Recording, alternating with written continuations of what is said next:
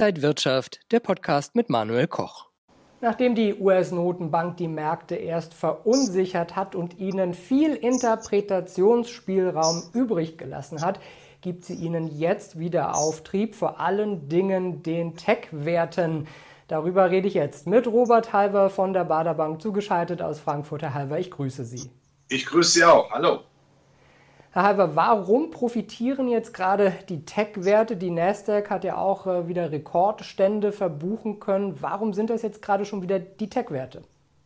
Wir haben zwar Inflationsangst, aber keine Zinsangst. Weil nach wie vor die US-Notenbank, wie jede andere Notenbank auch sagt, die Inflation ist nur vorübergehend. Damit ist also das Zinsgespenst nicht irgendwo eine Gefahr nach dem Motto, wenn die Zinsen steigen, werden natürlich die Hightech-Werte viel stärker rasiert. Das sehen wir also nicht. Wo das Zins Element beruhigt bleibt, haben Hightech-Werte nach wie vor große Chancen. Wir haben es in der Vergangenheit gesehen, immer dann, wenn die Zinsen steigen, dann haben die Hightech-Werte Probleme. Aber genau das werden wir jetzt nicht sehen. Von daher haben jetzt die Hightech-Werte wieder eine Renaissance. Gefühlt haben wir im, im letzten Jahr äh, schon immer wieder mal umgeschichtet. Hightech lief erst super gut, das waren die Gewinner der Krise. Dann hat man äh, so eine Rotation gesehen und jetzt auf einmal schon wieder die Tech-Werte. Müssen Anleger jetzt wieder umschichten?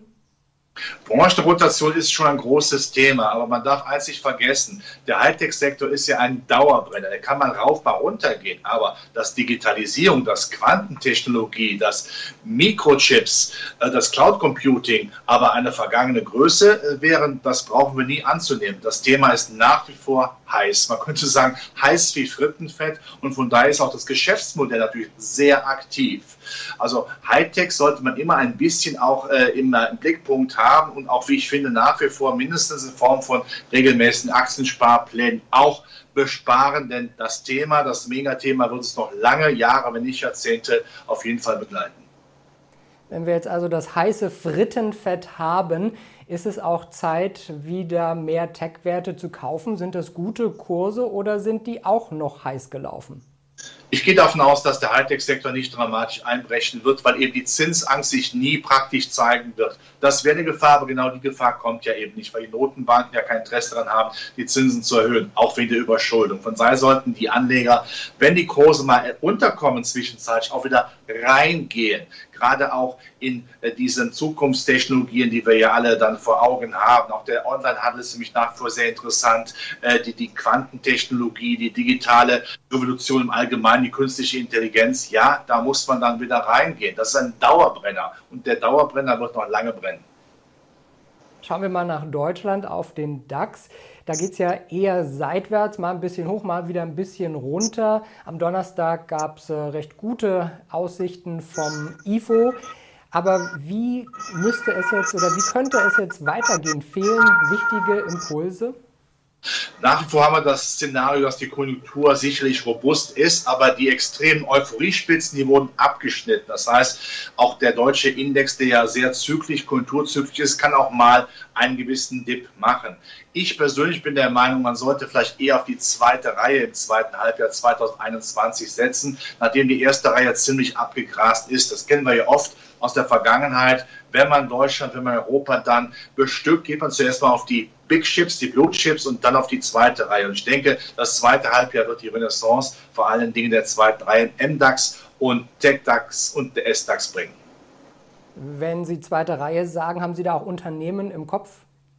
Ich kann die Branche sicherlich ne-, nennen. Wir haben nach wie vor auch in der zweiten Reihe auf kleinerer Ebene unsere Hightech-Werte. Wir haben nach wie vor alles, was fliegen kann, die Luftfahrt. Wir haben die Flughafenbetreiber und wir haben auch einen oder anderen Touristikwert eben auch noch, den wir da gut bestücken können. Das sind nach wie vor für mich gefallene Engel, die nach wie vor in der Lage sind, ihre Flügel wieder zu spreizen. Darauf sollte man setzen. Und gerade auch wenn wir von der zweiten Reihe sprechen, sprechen wir ja auch von den Nischenplayern, die ja äh, gerade aus Deutschland heraus Weltmarktführer sind, auch im zyklischen Bereich. Auf die wird man dann sicherlich setzen. Nicht zuletzt wegen der Übernahmefantasie, denn Geld ist ja genügend vorhanden. Da wird es auch in den nächsten Jahren nicht mangeln.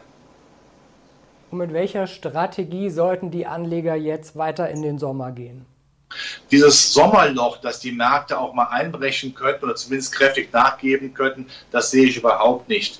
Äh, das heißt, wenn der Markt da mal nachgibt, wieder reingehen in die Objekte der Begierde. Das ist nach vor der Hightech-Sektor, das sind ausgewählte äh, zyklische, konjunkturabhängige Werte. Der Klimaschutz ist wichtig, ja, ansonsten der Dauerbrenner kennen Sie.